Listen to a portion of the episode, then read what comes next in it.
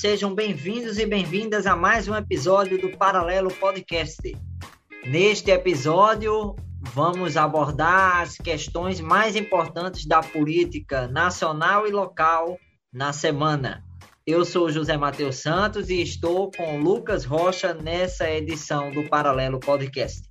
Lembrando que você pode nos acompanhar pelas redes sociais. Estamos no Instagram e no Twitter, arroba Paralelo Podcast. É só seguir e acompanhar e enviar sua sugestão, crítica ou elogio ao Paralelo. Sem mais, vamos ao episódio desta semana.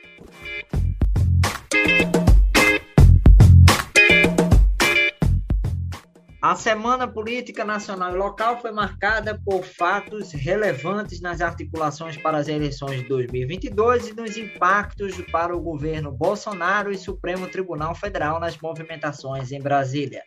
Na CPI da Covid-19, o fato que mais chamou a atenção foi a prisão decretada pelo presidente da Comissão Parlamentar de Inquérito, o senador Omar Aziz, para o ex-diretor de, do Ministério da Saúde, ex-diretor de logística do Ministério da Saúde, Roberto Dias. Ele teria mentido à comissão parlamentar de inquérito e teve a prisão, teve a prisão decretada por falso testemunho. Roberto Dias é aquele que teria supostamente pedido propina em negociações de vacinas da Covaxin. Além disso, o PDT se movimenta em busca do apoio do PSB para a candidatura de Ciro Gomes em 2022. E no Judiciário, o presidente Jair Bolsonaro sinalizou a ministros de governo em reunião interna no Palácio da Alvorada, em Brasília, que deverá indicar o advogado-geral da União, André Mendonça, para a vaga do ministro Marco Aurélio Melo, que se aposenta no próximo dia 12, na semana que vem, do Supremo Tribunal Federal. Esses assuntos serão abordados aqui no Paralelo com Lucas Rocha. Olá, Lucas, tudo bem com você? Oi, Matheus. Olá, satisfação estar falando com você aqui. Satisfação para quem está ouvindo a gente também. É, muito obrigado pelo convite. A gente continua aqui, claro, falando é, mais uma vez de assuntos pertinentes aqui no Paralelo. Dessa vez, né, Matheus, para falar sobre os fatos importantes que aconteceram aí nessa semana. Pois é, Lucas. E vamos começar aqui pela Comissão Parlamentar de Inquérito, que tem chamado bastante a atenção tanto do meio político como da população em geral, porque trata de um tema que está na porta e na casa de todos os brasileiros.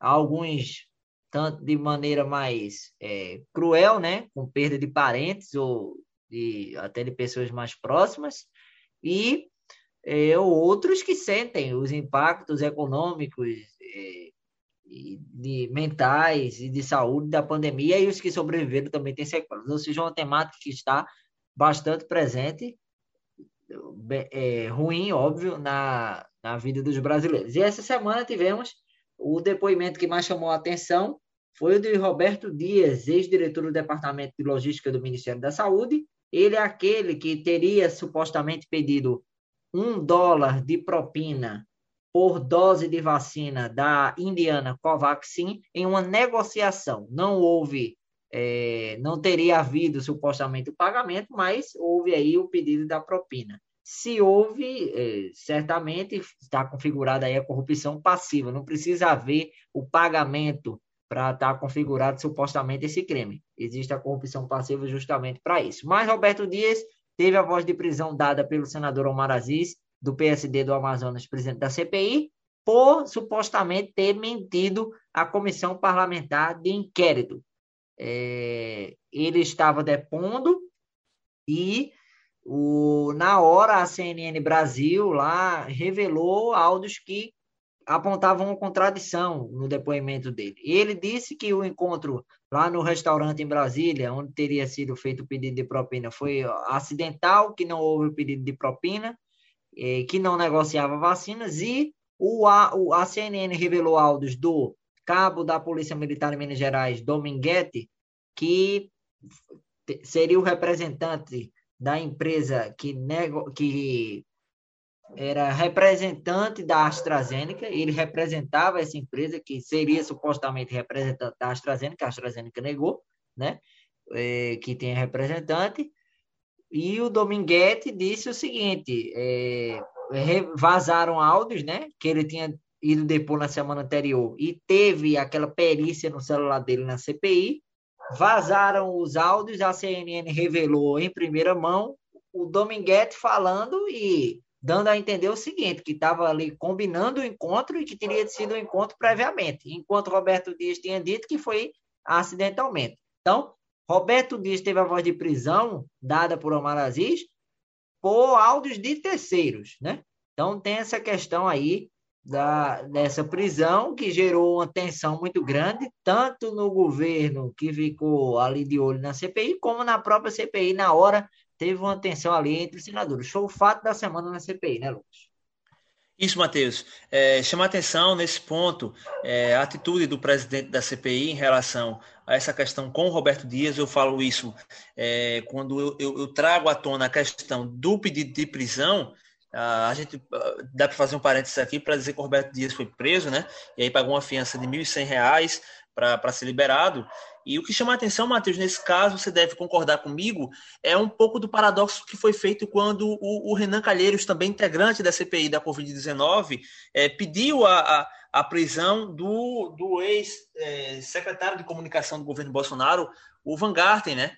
É, e na, na ocasião, Sim. o presidente da CPI ele a negou esse pedido. ficou visível ali, né? Isso, ele disse, entre aspas, que não era carcereiro.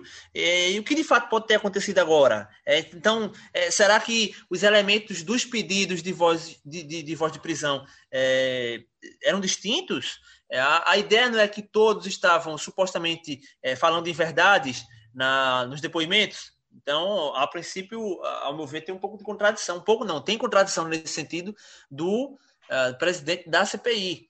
Mas, claro, você fala aí tanto dessa situação que envolve Roberto Dias e outros membros, ex-membros do governo, é, nessa questão das negociações para a compra de vacina, supostamente, né? Que, te, que chamou a atenção nessa semana, né? Foi um fato relevante é, da, da CPI da Covid-19 essa semana e que, claro, ainda deve render muito, porque a, a, a princípio pode se esperar hoje que os próximos depoentes na CPI da Covid-19 já entrem é, com, com, receio né, de, de falar, e isso pode é, levar em consideração a enxurrada de pedidos de habeas corpus ao STF para que essas pessoas elas não se pronunciem ou fiquem caladas durante os depoimentos, né, Matheus? Isso. É... Lembrando que há até uma divisão no Supremo sobre quando conceder o silêncio.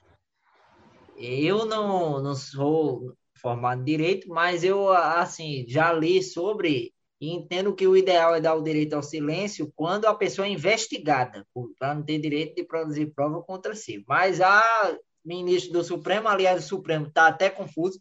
Tem ministro que diz o seguinte, ó, se for investigado, pode ficar em silêncio. É quase unânime até agora nas decisões dos ministros. Mas tem outros que estão dando direito de ficar em silêncio para testemunhas.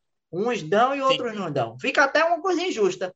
Por exemplo, se eu vou depor e eu quero, eu peço, aí se vai para um determinado ministro o meu pedido lá no sorteio, eu consigo. Aí Lucas é chamado, vai para outro ministro, o outro diz, não, você tem que falar. Então fica injusto, não tem uma uniformidade, né?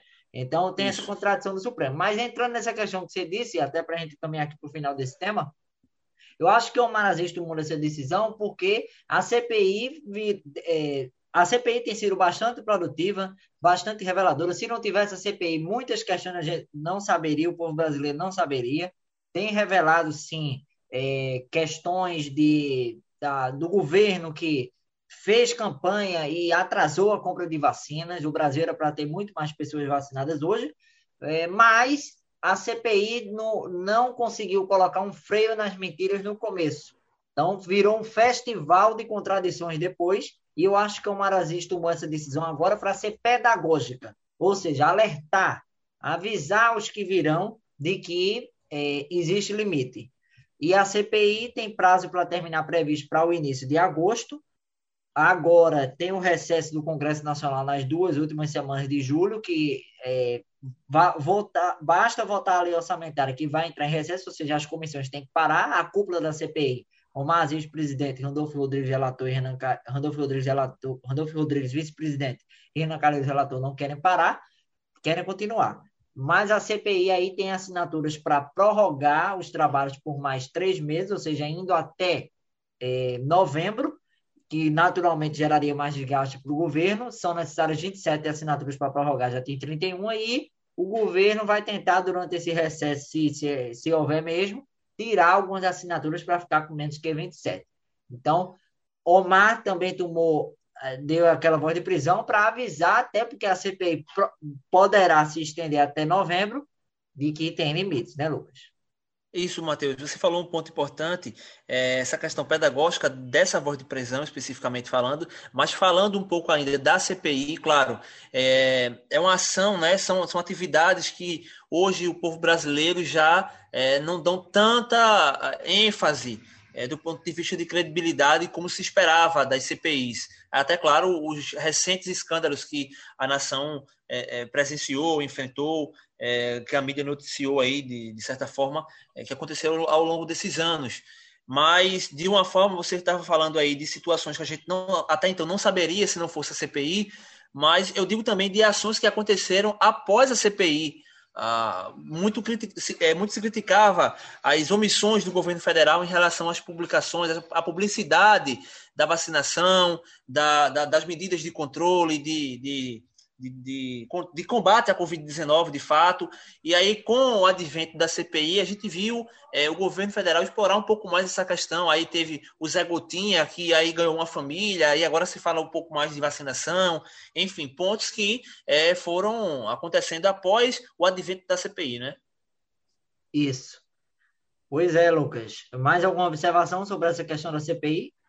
Não, nesse sentido não é aguardar a semana que vem, a comissão parlamentar de inquérito na semana que vem vai se debruçar sobre a questão da vacina Covaxin com a empresa Precisa Medicamentos e a Davat, tanto da representação suposta da, da venda de vacinas, como a Precisa que tem, já está até notório isso, ampla influência no Ministério da Saúde para obter negócios. Não estou dizendo que são ilícitos, mas que tem influência, tem. Seguindo aqui, Lucas, na próxima temática que nós vamos abordar nesse paralelo dos assuntos semanais, aqui estamos aqui iniciando nossa temporada 2 com esse formato mais frequente, é justamente a questão da possível indicação de André Mendonça para o Supremo Tribunal Federal. Ele é o atual advogado-geral da União. A indicação deve ser oficializada após a aposentadoria do ministro Marco Aurélio Melo, marcada para o dia 12, ou seja, dia 12, próxima é, segunda-feira. Indicação deve ser oficializada a partir de terça. Bolsonaro sinalizou isso, segundo a imprensa, a, em uma reunião com ministros, né, que o presidente sempre faz com certa frequência, geralmente de, de alguns em alguns meses e ele sinalizou essa preferência. André Mendonça é pastor presbiteriano e o presidente disse em 2020 que indicaria, ele tinha duas indicações, né? O Nunes Marques já foi naquela indicação surpreendente do ano passado para o lugar de Celso de Mello, e Sim. Bolsonaro disse que indicaria uma das duas, um terrivelmente evangélico. Nunes Marques não é evangélico. Aí agora ficou até pressionado para indicar e acenar a, aos evangélicos que estão entre eles diminuindo apoio a Bolsonaro, mas pior se Bolsonaro não indicasse, né, Lucas? Um ministro evangélico. Isso, até porque isso entraria, na verdade, como um, um, um, tá das, tá um dos pilares, né, uma das promessas do, do presidente Jair Bolsonaro é, ao, ao assumir o governo. Né, ele já tinha dito isso, que você já citou aí em outras oportunidades, que indicaria uma pessoa com um perfil é, terrivelmente evangélico para a vaga no STF. Isso deve acontecer naturalmente, né? O presidente, como você falou, já sinalizou que, que deve indicar o André Mendonça. É, e, claro, tem, tende a, digamos, resgatar um pouco ou fazer com que é, o, esse público específico que você estava citando aí, Matheus, é, continue adepto né, ao, ao presidente e, e, e ao seu, seu grupo, claro. É uma forma política de, de segurar uh, essa, essa, esse setor, digamos assim, e manter de fato que a palavra que ele tinha dito, né? Então, acho que nada mais do que esperado que o perfil seria semelhante ao do André, ao do André Mendonça, e o presidente aí dá sinais de que pode ser, de fato, essa indicação que ele deve fazer para essa vaga do STF do ministro Marco Aurélio Melo, que deve se aposentar ainda esse mês, como você já falou aqui. Isso, André Mendonça tem que ser, após a oficialização, ele tem que ser aprovado pelo Senado Federal. Maioria simples no plenário. Antes disso, tem uma sabatina na Comissão de Constituição e Justiça. Lembrando que, para ser ministro do Supremo, tem que ter notório saber jurídico. É, religião não diz se alguém é bom ou ruim, né? mas aí Bolsonaro está com esse discurso político. Tem evangélicos que entendem e evangélicos que não, que são juristas, que são qualificados. E mesma coisa de outras religiões, como tem em qualquer lugar, é, é, pessoas preparadas ou não. E é, no Senado tem uma certa né? resistência, né? porque ele pediu para é, investigação de opositores na Polícia Federal, com base na Lei de Segurança Nacional, que é uma lei que tem origem na ditadura militar.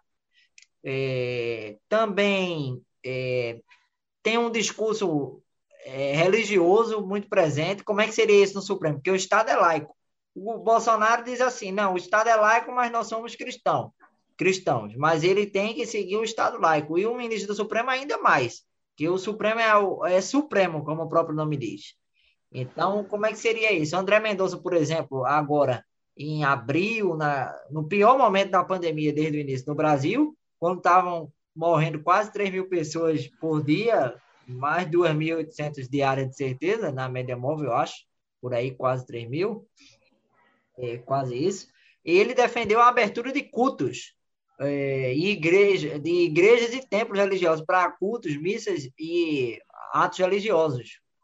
É, o Supremo barrou por nove votos a dois, né? Que Nunes Marques até determinou aí no plenário, só Nunes Marques e Toffoli foram a favor, os outros nove derrubaram. Aí eu pergunto a você, Lucas, você acha que ele fez isso para acenar a Bolsonaro, fazendo o que ele queria para conquistar essa vaga no STF? Porque é muito tempo. André Mendonça tem 48 anos, ministro supremo é até 75. Ele vai seguir lá, se ele for, até 2048. É um, um cargo estável, é, tem um status grande, é uma caneta poderosa, ou você acha que é o que ele acredita mesmo? E é isso que os senadores temem, que ele acredite nisso. E os senadores querem um aliado no Supremo, porque muitos dali são alvos de investigação e querem um ministro aliado, como Nunes Marques é considerado por eles, né? Ô, ô Matheus, é uma situação é, de difícil de ser analisada, mas um ponto que deve ser destacado aqui é, para quem está ouvindo a gente é que a gente não, não é contra o, fa o fato do ministro ele ser terrivelmente evangélico, segundo o presidente. Né? É, é o que a gente está querendo dizer que uma situação religiosa, ideológica, é, não pode ser o fator principal para a, a a propriedade daquele, daquela pessoa para ocupar determinado cargo. Isso aí não tem, não, não tem é, é, ligação nesse caso. É, isso, claro, eu, eu, eu aponto, eu, eu, acredito, eu enxergo como um aceno ao, ao, presidente e ao presidente, nesse caso, politicamente, ao, aos seus apoiadores. É, agora, claro, em relação se ele acredita ou não, acho que tem um misto muito disso aí, tá? É, ele deve acreditar muito naquela situação do que ele fala, da questão da defesa que ele fez da, da, da, da abertura dos cultos durante a pandemia, mas também tem essa situação do aceno ao presidente pela vaga até recentemente, muito se discutia uh, que o ex-ministro da Justiça, Sérgio Moro, seria o indicado do presidente Jair Bolsonaro para essa vaga no STF. Então, é, é, esse perfil que, que se falava, ele, ele perdurou, né? E a gente está ele se materializar hoje com essa possível indicação do André Mendonça para o STF. Agora, claro, você já citou aí que vai ter um pouco de resistência no Senado, ou o Senado vai dar o aval, claro, pensando nessa situação lá na frente é, de aliado, né? Então, para os senadores, é importante que eles tenham um aliado no STF. Enfim, é uma situação para se esperar e ver como é que vai é, acontecer aí nos próximos meses, ou melhor, nos próximos dias, né? Já que o, o, o ministro Marco Aurélio Melo está se aposentando ainda em julho. É, e o Supremo, até para a gente aqui para o último assunto, o Supremo está num, num, movimento de. É, não é o Supremo, é o Brasil, né? A Lava Jato entrou naquela crise e os políticos, parte deles, quer um, uh, um movimento que continue nesse sentido. Embora a Lava Jato tenha tido abusos, e eu mesmo fui um crítico dessas ações abusivas da Lava Jato, que teve um rumo completamente perdido ao longo do seu curso. E o resultado está aí. A Lava Jato completa, eh, sendo revisada e revisada. E Sérgio Moro teve uma atuação, de certa forma, abusiva os procuradores também. E aí, Lucas, aqui no âmbito local, o assunto que chamou destaque na semana no nosso estado de Pernambuco é o PDT nas articulações para 2022. O presidente nacional do partido, Carlos Lupe, um dos maiores articuladores da candidatura de Ciro Gomes à presidência da República, desembarcou em Pernambuco e quer o apoio do PSB para Ciro. E o PT, que deverá lançar Lula em, ah, na eleição do ano que vem, também quer o apoio do PSB, que vai ter, que em Pernambuco é um partido forte, comanda o. Aliás, o PSB não é forte em, em lugar nenhum no Brasil como em Pernambuco. Há 16 anos governou o Estado, deverá ter Geraldo Júlio, embora ele esteja negando, como candidato a governador na, no ano que vem, né? Paulo Câmara, atual governador. E aí, Lucas, essa briga PT, PDT pelo apoio do PSB? Matheus, é, a gente tá, é, parece ser o reflexo de 2018, né? É, o PDT, claro, aí buscando o apoio do PSB, é, pertinente, já que você já citou aí a, a força que o, o, Partido Socialista Brasileiro tem aqui no estado de Pernambuco, até pelas suas bases também. E, como você falou, essa semana o presidente nacional do partido, Carlos Lupe, ele almoçou com o governador Paulo Câmara, o prefeito João Campos, claro, nitidamente para traçar aí é, esse apoio é, ao ex-governador do Ceará e ex-candidato a presidente da República, Ciro Gomes. Claro que dessa vez tem um fato importante em relação a essa disputa pelo apoio com o Partido dos Trabalhadores, que é o fato do ex-presidente Lula estar tá aí no cenário para a disputa do pleito. Então, é, é um fator chave que é, reflete muito o que aconteceu em 2018. E eu acho que só próximo aí é, das costuras, quando as costuras para as disputas estiverem mais acaloradas, é que a gente vai saber de fato como vai seguir o PDT, ou melhor, o PSB, em relação a esses apoios, Matheus? É, porque daqui para lá deve ficar essa disputa, né? Vai ser a Isso. disputa entre PT e PDT. Lembrando que muitos petistas defendem que tem aliança e que aquele episódio de 2020, João Campos e Marília Reis dizem que foi em uma cidade. PSB fez duras críticas ao PT, citou escândalos é, de corrupção que o PT estaria envolvido e fez duras críticas ao PT, só não citou Lula, inclusive. Pode até ser o álibi do PSB, ó, a gente não citou Lula, não. E é verdade, João Campos não fez críticas a Lula. E é, o PT diz assim, não, foi uma cidade, o PSB também. Não pode influenciar no destino de 5.570, 569 outros, né? E aí, Lucas, para a gente concluir aqui, o PDT passa também em Pernambuco por aquele momento do deputado federal Túlio Gadeira, que tem sinalizado uma intenção de sair do partido. Ele disse ao blog de Jamil do Jornal do Comércio que está de malas prontas para a saída do partido. E o deputado Túlio, que está no PDT desde a juventude, ele, na verdade, está com divergências internas e está articulando aí com outras siglas, né? PSOL, Rede de Sustentabilidade, PT e PV para ver para onde vai, se for mesmo sair. É, mas tem essa disputa de comando né, entre o grupo de Túlio e o grupo de Volney Queiroz. Isso, isso aconteceu também na, nas eleições passadas aqui para o município, né? O, o deputado federal Túlio Gadelha chegou a ser é, citado como possível candidato à prefeitura do Recife, e aí ele supostamente teve o palanque é, desmontado para apoio, e, enfim, indicar a vice, a, né?